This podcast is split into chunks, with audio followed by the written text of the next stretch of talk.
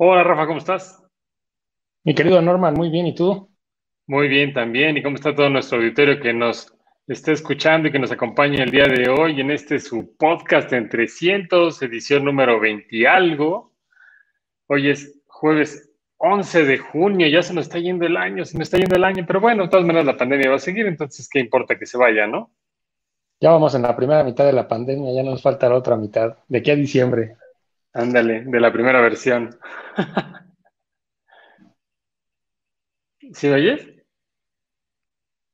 ¿Me oyes, me oyes, Rafa, o no? ¿Que me estás? No sé si te estás cortando tú o me estoy cortando yo. Ah, no lo sé, no lo sé, pero bueno, pues creo, vamos a hablar de los temas, Rafa. Los temas de este podcast. ¿Me escuchas, Norman? Creo que el que está cortando un poco eres tú. No estoy muy seguro, pero creo que eres tú. Pero si no, pues mientras les voy platicando un poco sobre eh, de lo que va este podcast, en lo que se restablece un poquito la conexión de, de Rafa. Si me escuchas, más, ven haciendo como señales. Eh, bueno, pues vamos. Ah, perfecto. Pues vamos a hablar eh, sobre lo que es un, un, truco, bueno, algo que, que, sucedió con una imagen de Android que anda rolando ahí por las redes sociales, eh, que hace que los teléfonos eh, crasheen o que se bloqueen y empiecen a entrar como en un loop de, eh, eh, mal funcionamiento. Vamos a hablar de eso. vamos a hablar de una como optimización topológica de, de, unas estructuras de impresión 3D que hacen más resistente al material. Y vamos a hablar en términos generales de impresoras 3D, un poquito de lo que es el hardware libre, el software libre, por ahí tenemos eh, que se celebró esta semana el Día Mundial de, en contra de la piratería y México se suma también a, a este evento, entonces vamos a hablar un poquito sobre ello. Eh, hay una, una, noticia sobre el blog que tenemos de 330 y pues bueno, en términos generales sería eso. ¿Va? Comenzamos. Comenzamos, así es.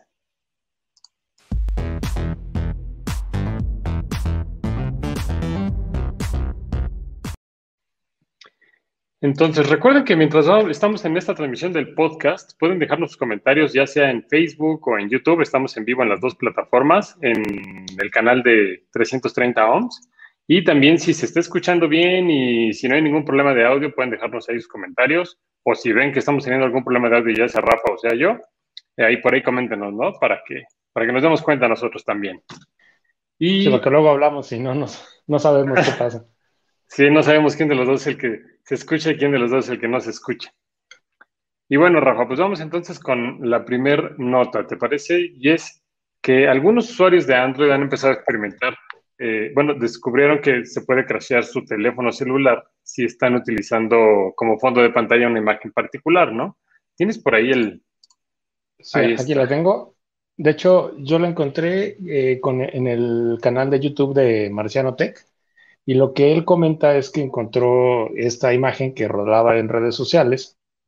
Y si tú, en, en, particular la encontró en Twitter, y si tú la descargas y la pones como fondo de pantalla, el teléfono, no sabemos por qué, entra como, empieza a crashear y, y no, no, no hace nada. Se traba completamente. Y es algo muy chistoso porque eh, lo, que, lo que comenta este, este youtuber es que en particular él utiliza un Samsung y dice que es muy grave el problema porque ni siquiera le deja reiniciar ni nada y tuvo, no sé si lo resolvió, pero creo que tiene que hacer un hard reset para poder solucionarlo, pero aparentemente sí es algo que le está causando muchos problemas a los celulares Android. Pareciera broma, pero si alguien de ustedes tiene un celular Android y ve este fondo de pantalla, bajo su propio riesgo, si pónganlo bajo su propio riesgo. que sepan que, que lo pueden perder, exacto. Y fíjate que yo encontré una nota que decía en The Verge que Google creo que lanzó el comunicado en donde dice que lo que ellos recomiendan es que eh, entres como a, no sé si sea como formato seguro, como cuando entras a, a la PC en formato seguro, creo que hay una modalidad sí. así en Android, en donde puedes entrar en formato seguro y eh, de esa manera tú lo que haces es borrar dentro de los archivos del teléfono celular el wallpaper y de esa manera ya te deja poder entrar al teléfono. Pero no es algo que sea como tan fácil de hacer.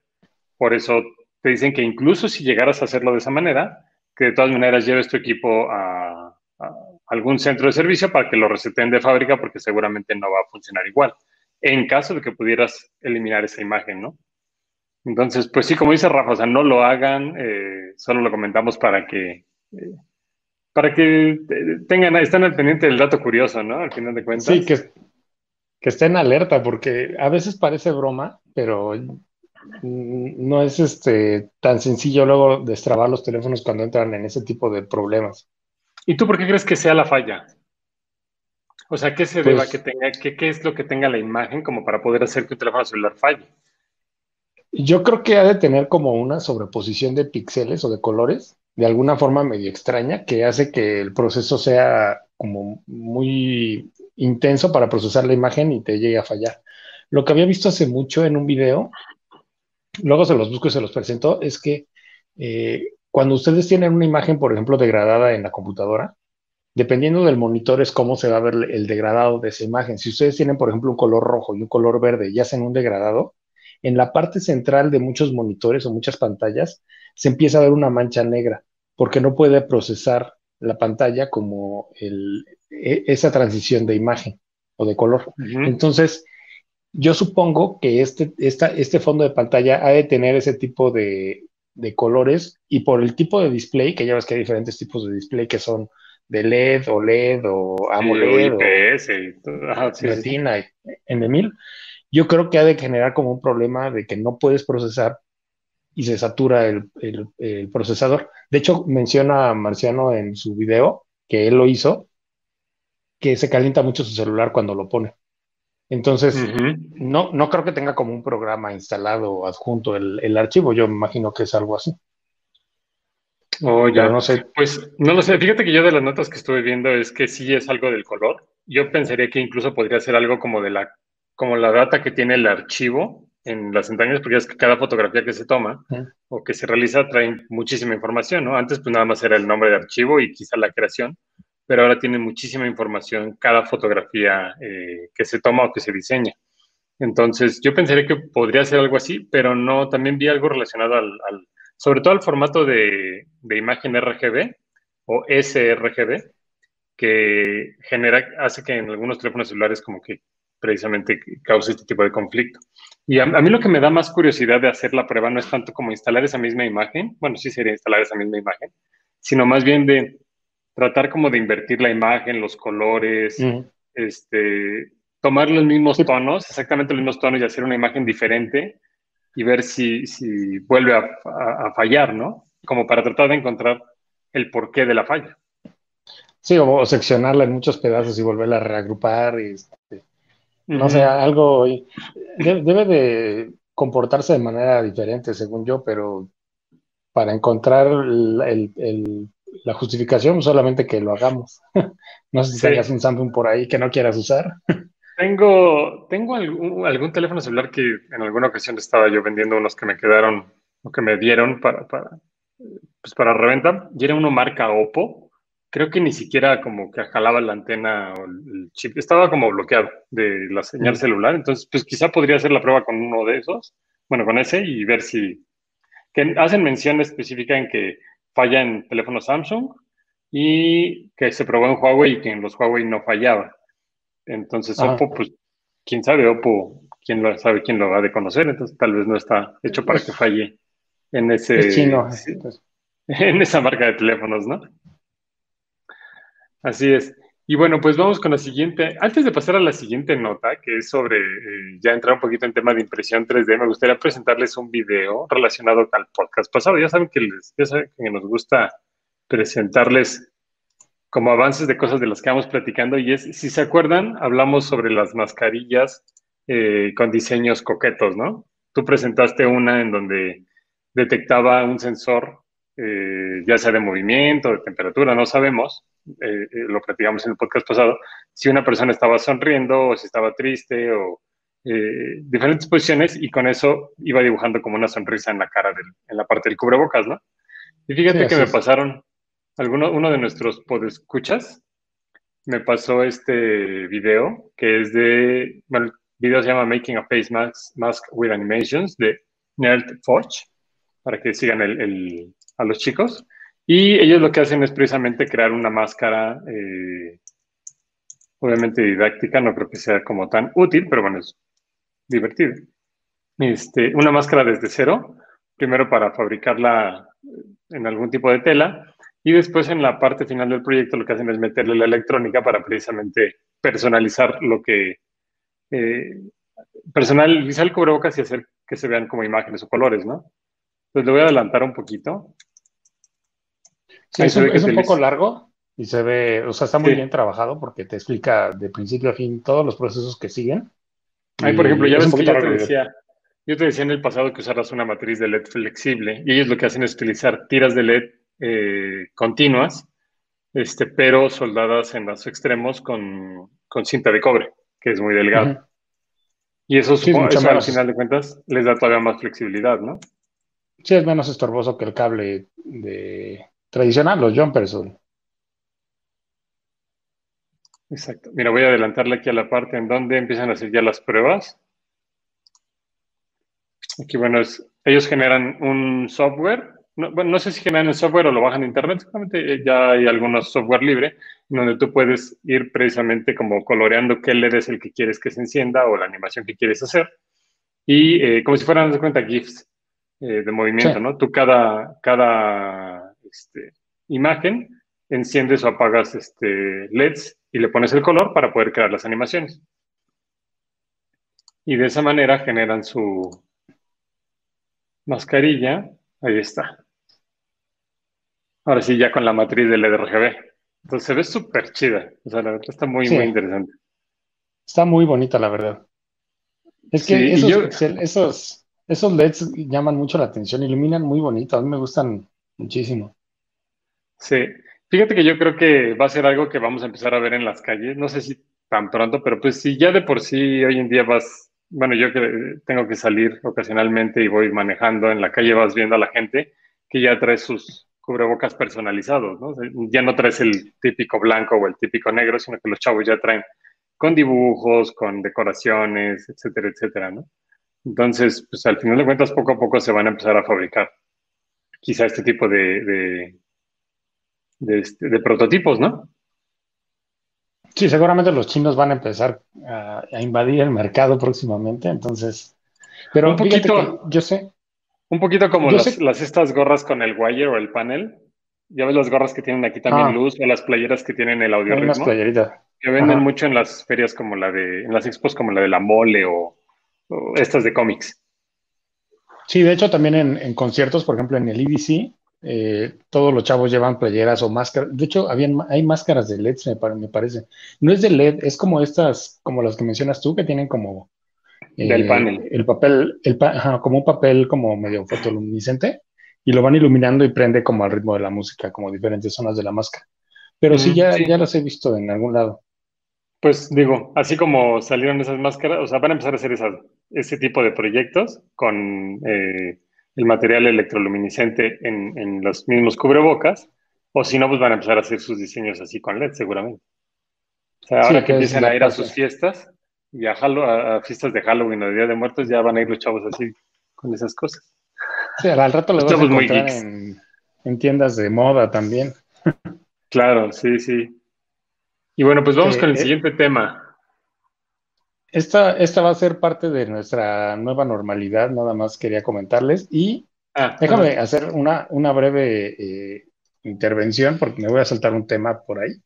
Pero encontré en internet también una página del el canal de YouTube de un chavo que casi no sube cosas, se llama XJC Adrián. ¿Este? Y lo que presenta, sí, justo este, lo que presenta es un, un video de, son puros videos maker, eh, donde te enseña cómo, cómo hacer diferentes cosas y presentó este proyecto hace varios años, en el 2018, donde hace un icosaedro, que es una figura que tiene todas sus caras iguales, y lo que hace es imprimir los coples o las uniones en 3D. Entonces, se me hizo muy chistoso el videito para encontrarlo hoy en día, porque estuve pensando en cómo sería una nueva realidad donde tú te generas o te creas tu, tu icosaedro para ponértelo en la cabeza como si fuera una burbuja o para ponerlo en un parque, por ejemplo, imagínate en las islas de la UNAM, llegando a una nueva normalidad donde, te metes y te pones a platicar o tomar como clase al aire libre o cosillas así en tu icosaedro, aislado de todo lo demás. Son estructuras muy baratas, muy fáciles de hacer. Si alguien le interesa o tiene el espacio para poder hacer su, espacio confinado al aislamiento. Y es como llegar y poner tu tienda de campaña, ¿no? Ándale, muy parecido. Y ya nada más lo forras ahí de, sin que esté este, oscuro, o sea, bueno, obviamente completamente transparente para que puedas también apreciar el paisaje. Sí, algo muy similar a lo que hacen con las cúpulas geodésicas, que también son estructuras muy, eh, muy, muy comunes y muy usadas en la arquitectura para hacer estructuras bastante resistentes y a un costo relativamente bajo. Mm, ya. Está interesante, está interesante. Estaría bueno hacer unas, unas pruebas de impresión 3D. ¿Tú tienes impresora? No, no tengo. Quiero comprar una y estoy así a nada de comprarla, pero me estoy pues ahorita, te voy a dar, ahorita te voy a dar la, nota especial para que puedas comprarte tu impresora 3D. A ver, cuéntame más porque me interesa. Quiero no, no, no, pero, pero primero, primero, primero tu nota. Ah, pues es esta. No, no, no, pero la, la, de. Ah, la que te había comentado. La que me comentaste de los soportes para. La que me comentaste de los soportes para la repisa. Este, este es otro canal de YouTube que encontré que se llama Thomas Slander. Salander. Y lo que hace es un chavo que se ve bastante brillante el, tipo. Eh, crea unas repisas a base de eh, una ingeniería que utiliza o un software donde hace eh, un proceso que se llama Topology Optimization. Y lo que hace es que es como un, software de análisis de elemento finito, que toda la gente que estudia ingeniería o que sabe de este tema eh, sabe a qué me refiero, que es para analizar dónde está como el punto más débil o más fuerte de una estructura. Entonces, por ejemplo, imagínate imagínate que tienes un carro y chocas. Cuando tienes una colisión, tú como ingeniero quieres que ciertas piezas se deformen para absorber el impacto y ciertas piezas se mantengan estructuradas para que no, no, cree, no llegue el impacto hacia el usuario o al habitáculo. Entonces, para hacer este tipo de desarrollos o, conocer bien cómo va a fluir la fuerza dentro de tu impacto, requieres eh, análisis de elemento finito. Entonces, lo que este joven hace es que pone en la simulación que ves en la pantalla, pone los soportes en los recuadros verdes, las áreas que quiere que no se van a mover o las áreas que van a estar sujetas o fijas, por decirlo así. Y lo que hace es eh, eh, simular una fuerza que está ejerciendo de manera eh, como la, gravedad hacia, hacia, el suelo y te genera estas cavidades que se ven bastante orgánicas. Parecen así de lejos, esos, esos diseños que están ahí, Así de lejos parecen zapatos de tacón. Ándale un poquito. Pero se hacen como, como tipo estalactitas. Y lo que, se, lo, que me gusta de este, este diseño, este tipo de diseños, es que están tomando mucha fuerza hoy en día para, para en, en, el mundo del diseño, porque son diseños muy orgánicos y que se ven muy bonitos. Entonces, lo que, lo que estamos viendo aquí, con este tipo de software y con este tipo de diseños, es una pieza que, con, que te va a sujetar, te va a resistir bastante comparado con cualquier otro material. Si tú haces una o cualquier otra forma con impresión 3D o con un material, imagínate que sea consistente, que no tenga estas secciones de la impresión, eh, que no tenga un esfuerzo cortante como tal, este software o este tipo de desarrollos te va a permitir hacer las piezas de la manera más fuerte posible con el menor material posible. Entonces, por eso me gustó mucho. ¿Cómo se llama el este, software? Híjole, no me acuerdo cómo se llama, pero, pero aquí debe de decir.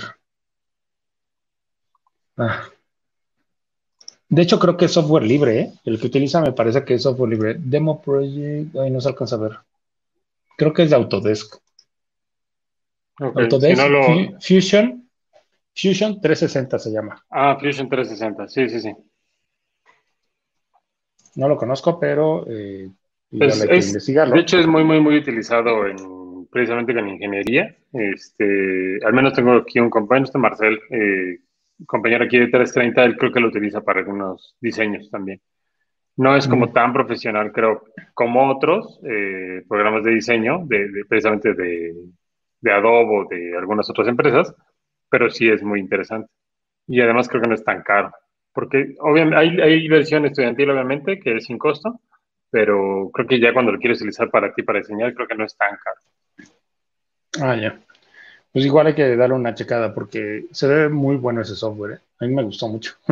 A mí de lo que más me gustó, además, además del análisis casi todo eso, que obviamente es muy, muy padre, eso es lo que más me gustó. El filamento que va cambiando de color conforme se va...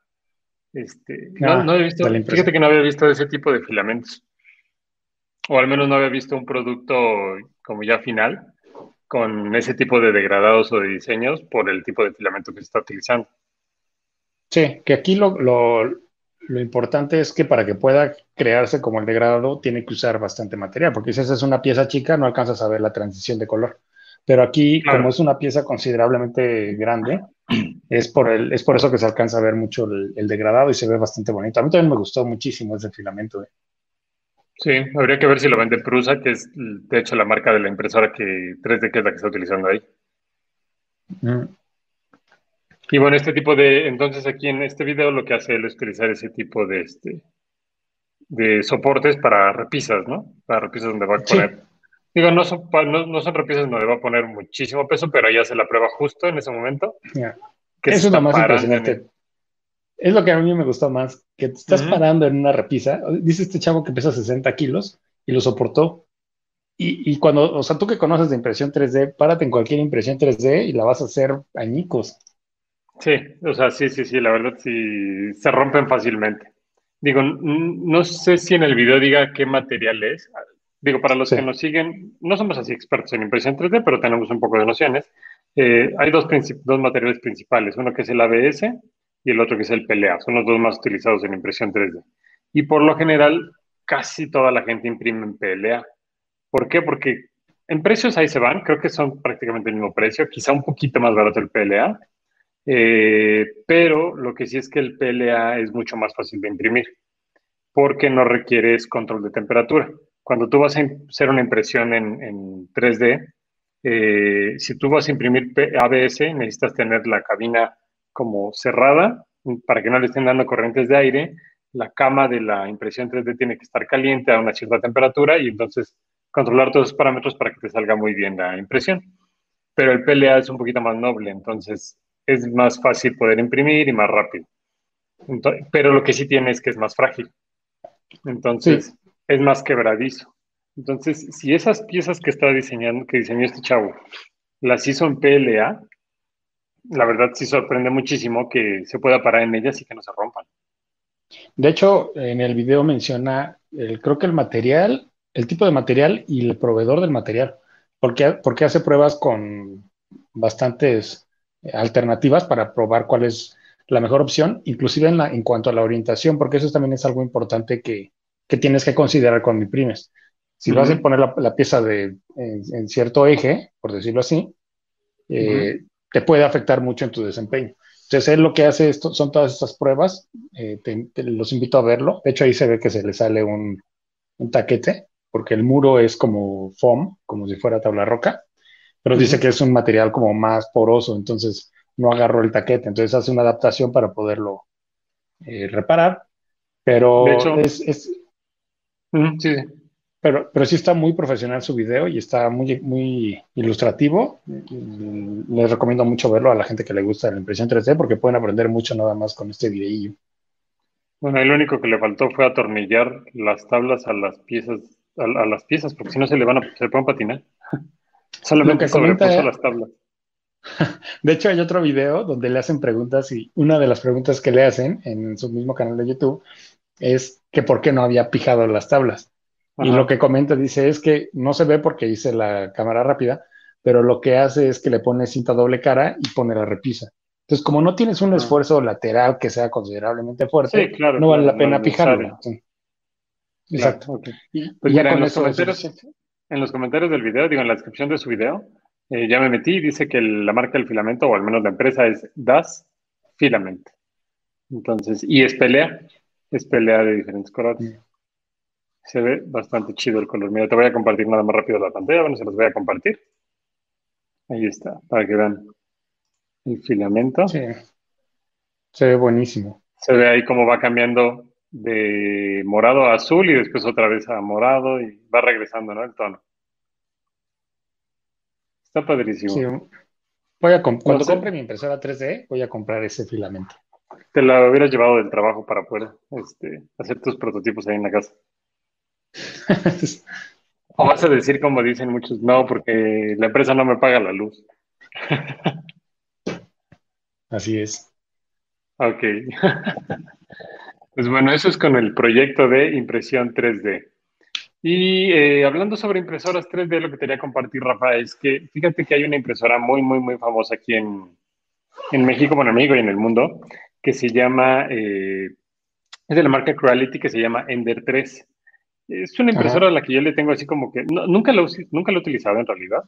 Eh, solo he escuchado que es muy, muy, muy barata. O sea, creo que llegas a encontrar una Ender 3 en marketplaces o en Amazon, por ejemplo, hasta la llegas a encontrar hasta en 4 mil pesos, 4 mil 500 pesos si es que encuentras kits todos desarmados, o ya un poquito más como profesionales, hasta en 10 mil pesos más o menos, ¿no?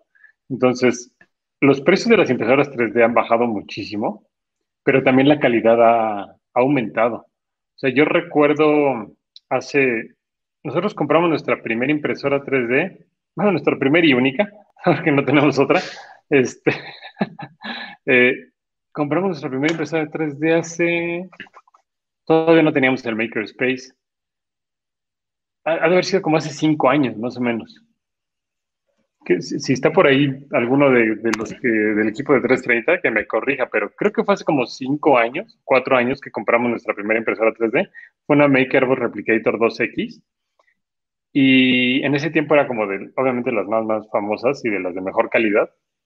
Pero en ese tiempo una impresora 3D nos, nos costó alrededor de 2.000, como de 2.500, 3.000 dólares, creo.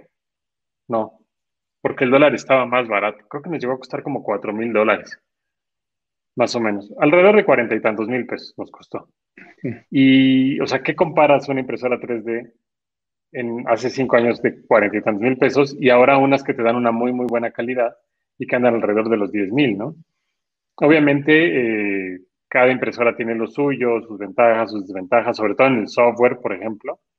Pero fíjate que me encontré con la nota de que justo esta impresora 3D que se llama Ender 3, eh, bueno, esta empresa lanzó un Kickstarter eh, que acaba de terminar hace poco menos de un mes. De hecho, yo no me había enterado.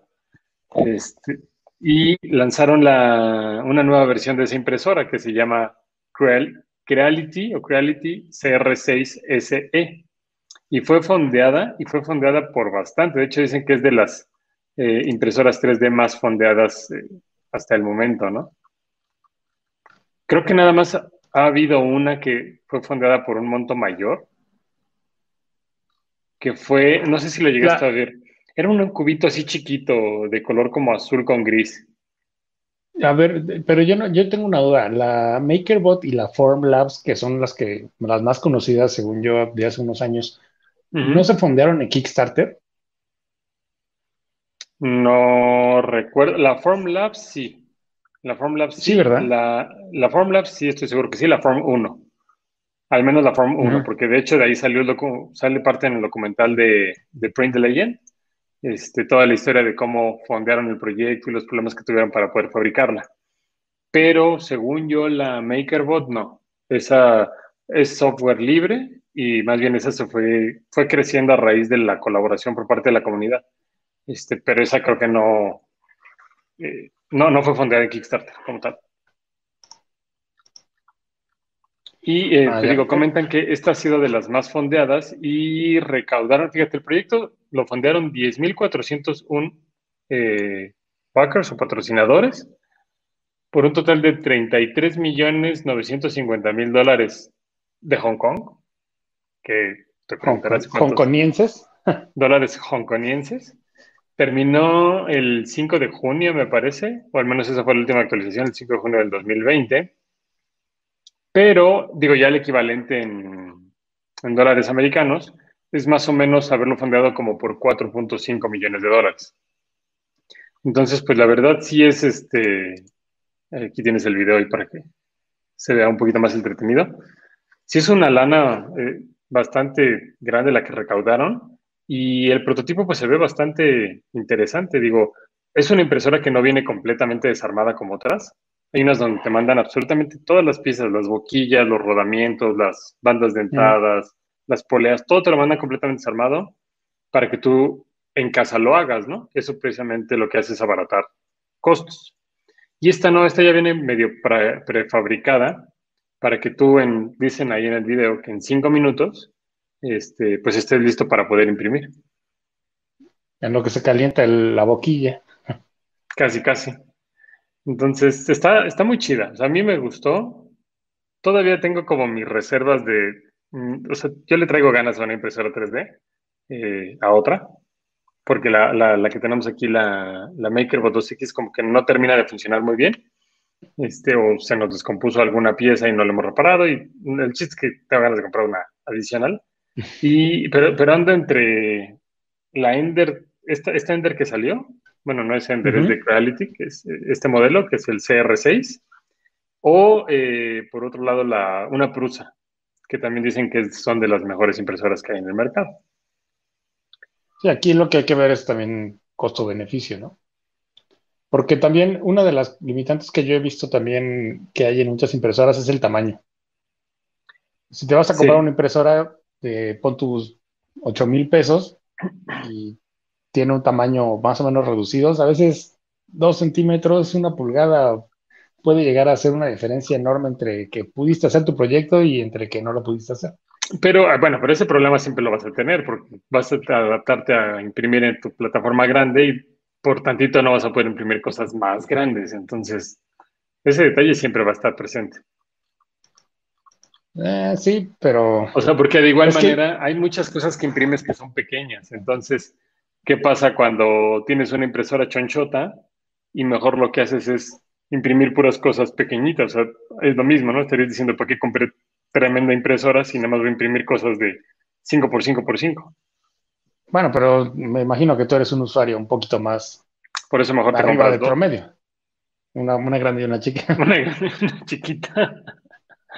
Ay, pues así está esto del... Lo que, lo que sí quiero yo en algún momento es comprar una de resina y una de, de PLA, bueno, de plástico, de, extrusor.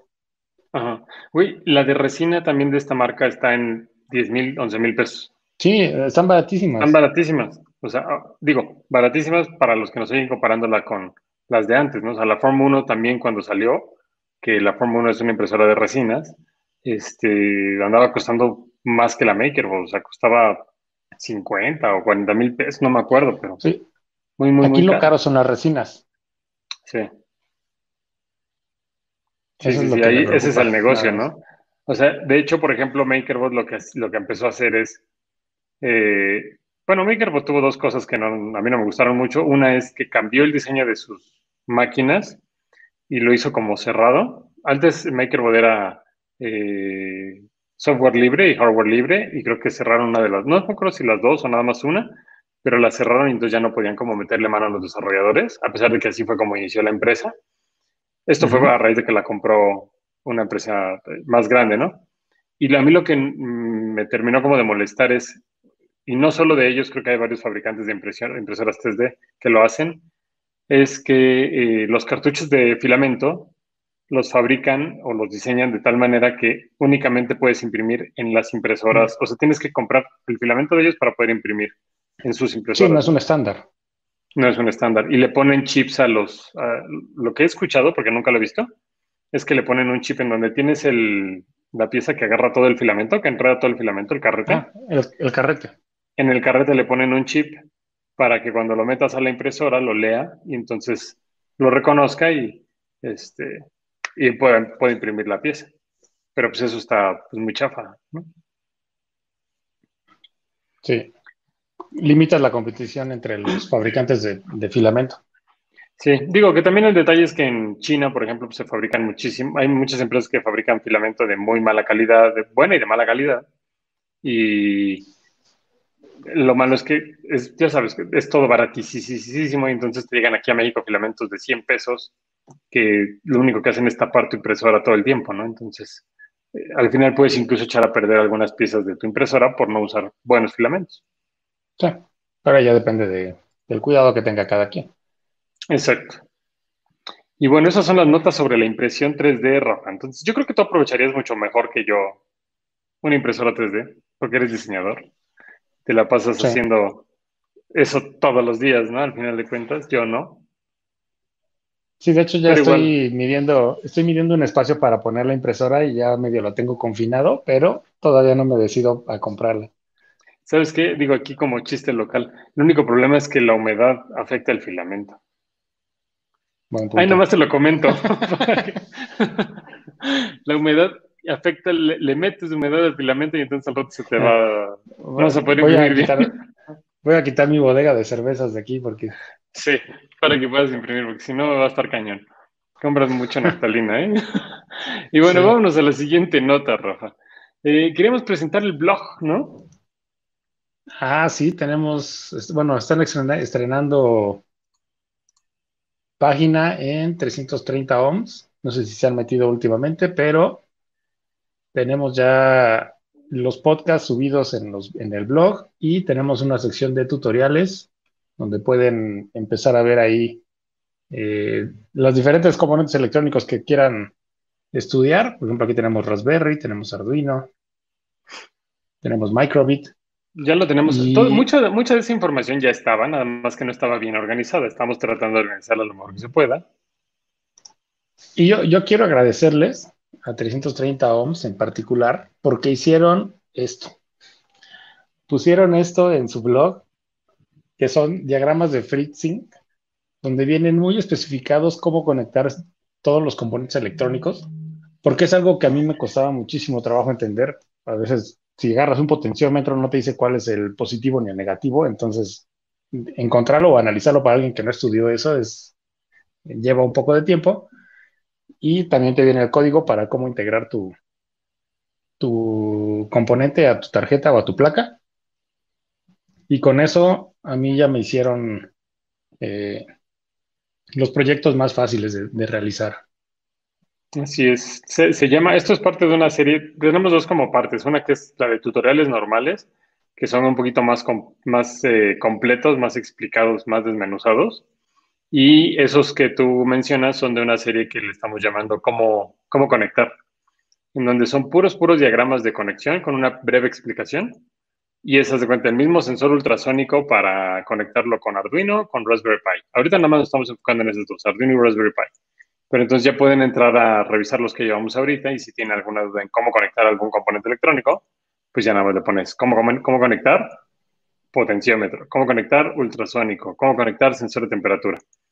Y ya te va a aparecer la información de si quieres para Arduino si quieres para Raspberry Pi, para programarlo con Python. Está buenísimo, para que se metan le den una, una checada. Sí, así es. Y, hablando del blog, exacto. Tenemos la nota del día. Bueno, que fue de la semana pasada. del 8 de junio. Ah, no, de este Del 8 de junio, que es que se conmemora el Día Mundial contra la Falsificación y la Piratería. Ah, no, se me olvidó preparar aquí como unas placas. No, no tengo la mano unas placas de ejemplo. Este, pero sí, esa es la nota en donde eh, México se suma al, eh, eh, como cada año, a, este, al Día Mundial de la Falsificación y la Piratería, en donde hablamos un poquito en el artículo sobre hardware libre, software libre principalmente, sobre todo por el tema de la electrónica, ¿no? que es a lo que nos, nos estamos enfocando.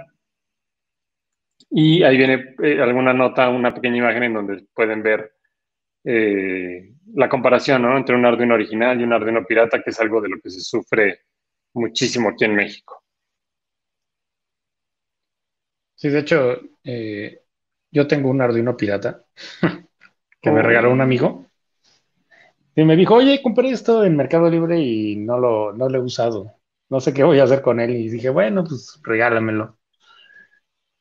Y por ahí lo tengo arrumbado en un proyectín. Muy mal, muy mal. Fíjate que nosotros una vez nos mandaron unas muestras. De hecho, eran unas placas amarillas, o sea, bueno, amarillas, pero con el logo de Arduino. Y estaban tan, pero tan feas, se veían tan piratas que sí dijimos de plano, o sea, tíralas a la basura. Lo que, lo que sí eran como tres nada más, pero. Lo que sí quiero mencionar es que esa placa se le empezaron a oxidar como ciertas partes. Sí, suele pasar por, al final de cuentas, la calidad con la que están hechos los, los componentes. Yo lo he visto en algunos componentes de textiles electrónicos, de wearables, como tarjetas de Lilipat chinas, que se les llega como a hacer un poco de óxido en las terminales de cobre. Bueno, las terminales que tienen. Pero si tú los limpias con un trapo, este, se le quita y ya no, no tiene mayor problema. Pero ahí es donde te das cuenta, ¿no? Uno de los ejemplos clásicos en los que te das cuenta de si tu Arduino es pirata o no es que cuando lo conectes, bueno, aparte del logo y todo esto, cuando conectas el Arduino, en lugar de prender en color rojo, prende en color amarillo. En, no, en lugar de prender en verde, prende en rojo. Mm. Sí, cuando tú le conectas el cable de energía, cambia luego, el, LED es diferente. Entonces ahí te das cuenta luego cuando es pirata. No digo, además de que se nota en la calidad del producto y desde que te llegue en bolsa antiestática. Fíjate, eso no lo sabía, pero lo, voy a checar ahora todos los sardinos que me regalen. Que luego me regalan muchos. Como tienes tanta gente, tantos amigos que hacen cosas de electrónica que se compran yo creo que tú los incitas a que compren electrónica porque se emocionan y cuando se dan cuenta que, no pueden, te lo regresan, ¿verdad? ¿Sabes quiénes son los que me lo regalan mucho? Los que son como artistas plásticos, que de repente dicen, ay, sí, voy a hacer mi, este, mi exposición y voy a poner tal cosa. Y de repente compran su Arduino y no saben usarlo y dicen, ay, no lo usé, te lo regalo. Y ahí lo dejan arrumbado, entonces. Los andan vendiendo en Mercado Libre otra vez. Sí. Pues así está esto de, la nota. Y no sé si nos va a dar tiempo, Rafa, platicamos un poquito sobre el software que encontraste, también de software libre, hablando sobre el tema de, la, de la piratería y de software libre, hardware libre. Fíjate que sí, vamos a hablar un poquito de esto. Todavía tenemos unos 20 minutos. Este, fíjate que encontré, ya ves que el podcast pasado te preguntaba si Raspberry Pi Digo, sí, la, nueva Raspberry que es que soporte algún programa de diseño. Pues un amigo que tengo me comentó que sí lo aguanta y que eh, podía usar GIMP, que es un software libre, que es, de cuenta, un Photoshop. Lo instala sobre, sobre cualquier plataforma, puede ser con Linux, eh, Windows o Mac. Y eh, te funciona muy bien. Puedes hacer cualquier cosa de diseño gráfico, pequeñas animaciones. Eh, tiene, eh, tiene bastantes cualidades que inclusive algunas no se las he visto a Photoshop, o al menos yo no las he visto. De hecho, aquí arriba, en la página web que me metí a investigar un poquito del programa, encontré eh, los nuevos releases que sacaron de, los, de las cosas que hay dentro de la, del programa y encontré algunas cosas muy divertidas, como para hacer, ah, a ver si está por aquí, creo que no. Para hacer, por ejemplo, animaciones de las imágenes, tú seleccionas un objeto y, se va reticulando. Entonces, si tienes un muñequito y agarras un, dedo o una mano y, lo jalas, se mueve como si estuviera articulado el personaje. Y se ve detecta la forma, detecta la forma y con eso puede empezar a hacer como el movimiento. Exacto. Es, eh, pero es muy amigable el software. Yo me quedé maravillado con todas las opciones que tiene. Creo que es un software que ya tiene bastante tiempo.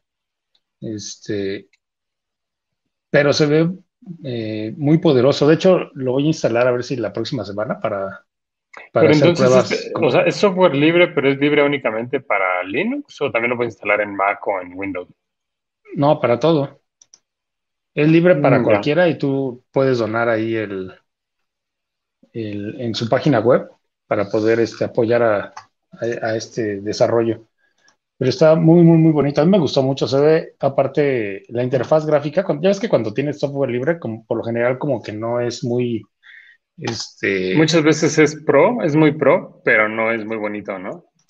Sí, la interfaz es fea y el, el, el, todos los iconos son como de Windows 98 y no se ve nada amigable. Y este es algo completamente diferente. O sea, tú lo ves y podrías pensar que es una copia del Photoshop, eh, un programa que le compite directamente. Claro, yo no lo conocía tampoco, pero igual le voy a echar un vistazo porque no tengo mucho software para diseñar. Y es, de hecho no tengo, antes tenía, bueno, tengo la licencia de Corel, pero lo tenemos ya en otras computadoras. Este, y en la mía, en la mía, eh, no tengo un software para editar imágenes, ¿no? Y a veces sí es complicado. A veces en la tablet, pues trato de hacer alguna que otra edición, pero no. Y, y hay algunos programas en internet como el de, estos que son también gratuitos en donde tú cargas tu fotografía y desde ahí, como si fuera un tipo Wix, plataforma Wix, Ajá. que vas editando las imágenes, que es como para hacer Canva, se llama, ¿no? Creo que sí. Sí lo he escuchado, pero la verdad... Que es para hacer imágenes para redes sociales, todo eso. O sea, en realidad ese tipo de software como que no me gusta mucho. O sea, me gusta más este tipo de software que es un poco más profesional. A ver si se llama Canva. Creo que se llama Canva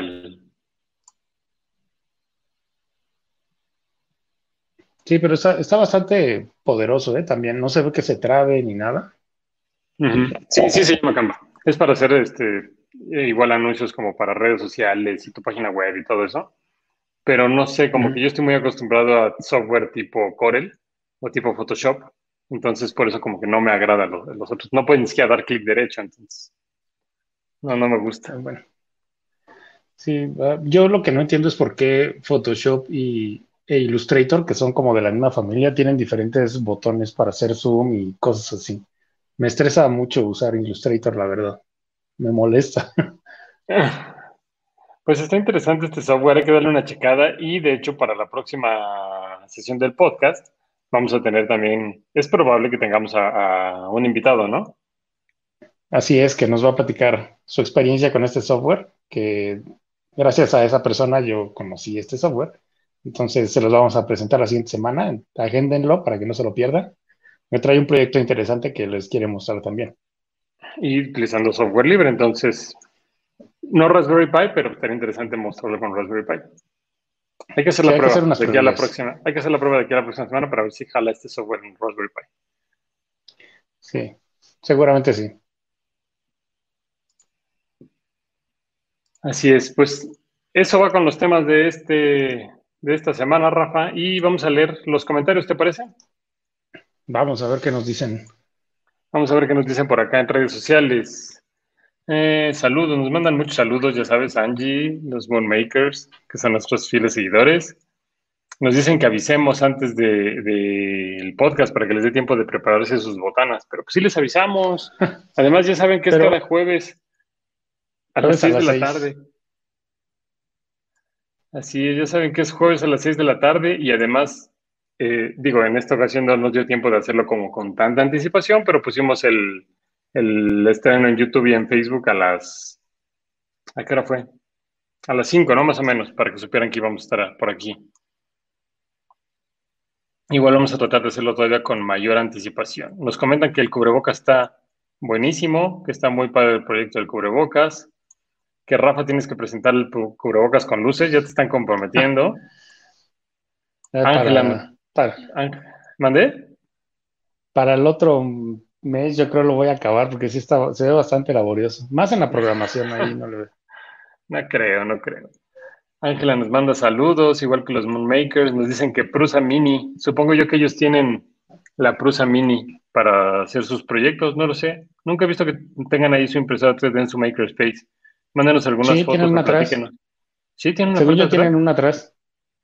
Yo he visto Voy a checar Voy a checar sus videos. Ah, y de hecho, sigan a Moonmakers en, YouTube. Seguramente ya lo siguen porque hablamos muchísimo de ellos. Y espero que ellos hablen muchísimo de nosotros. no, no se crean. Este, pero acaban de sacar un video muy chido de cómo eh, hacer. ¿De foto? ¿El After Effects? El de After Effects, ajá, de cómo hacer tu casco estilo Iron Man y cómo puede ser traqueado como de, tomando como referencia algunos puntos de la cara o la silueta. Este, chequenlo, está muy, muy, muy padre. Si les interesa la parte de diseño y animación, pueden empezar a aprender mucho con ellos. Pon mi pantalla nada más rápido. Van a decir que es comercial, pero no, no es comercial. Pero aquí del lado izquierdo, ahí está la impresora, ya la vi. Ah, sí, sí, sí, sí, sí, pero no es una Prusa Mini. No sé, debe ser armada completamente. Seguramente es armada. Esa se, esa se ve Maker, se ve que ya, ellos lo hicieron. Así es. Sí, no, ellos no compran nada, nada ya hecho. ¿Tú crees? No. Seguramente ahorita hasta nos van a decir en los comentarios. Pero bueno, nos dicen, la impresora costó entre 30 y 40, nos comentan por aquí. Yo espero que la de nosotros, no me acuerdo. Yo creo que, según yo, nos costó hasta más, ¿eh? Según yo. Pero bueno. Eh, qué padre los tutoriales del, del, blog. Así es, dos tutoriales ya de electrónica. Nos comentan que sí que es Canva el, el proyecto. Bueno, la plataforma para hacer diseños. ¿Qué más nos dicen por aquí? Ah, la gente, ah, la gente misteriosa. Nos dicen que invitemos a la arquitecta Morales. Vamos a hablar con ella para ver de qué, quiere presentar de proyecto, ¿no? La arquitecta Morales. Nos están comentando. Que venga. Mm, mm, mm, listo. Ah, nos dicen, dicen Moonmakers que andas muy elegante. Ah, sí, traigo mi playera. ¿Si has visto esta playera en algún lugar o este diseño? Eh, un poquito como que tengo una idea, pero a ver, platícanos. Igual los Moonmakers ya saben, supongo. Yo. Dicen, es una tebo tarántula.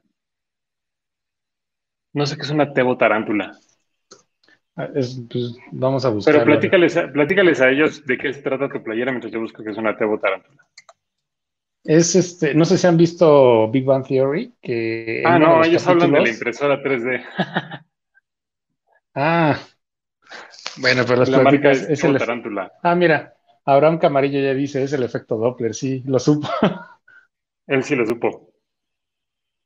Que tengo, tengo que decir que esta playera me la regaló una amiga que se llama Angie Stone, que hace playeras, entonces ahí luego les paso su liga de su página web para que la, para que le compren, que hace diseños muy chidos. Ahí está, presúmela, presúmela bien. Ahí está. Es el efecto Doppler. Pero platícales qué es el efecto Doppler.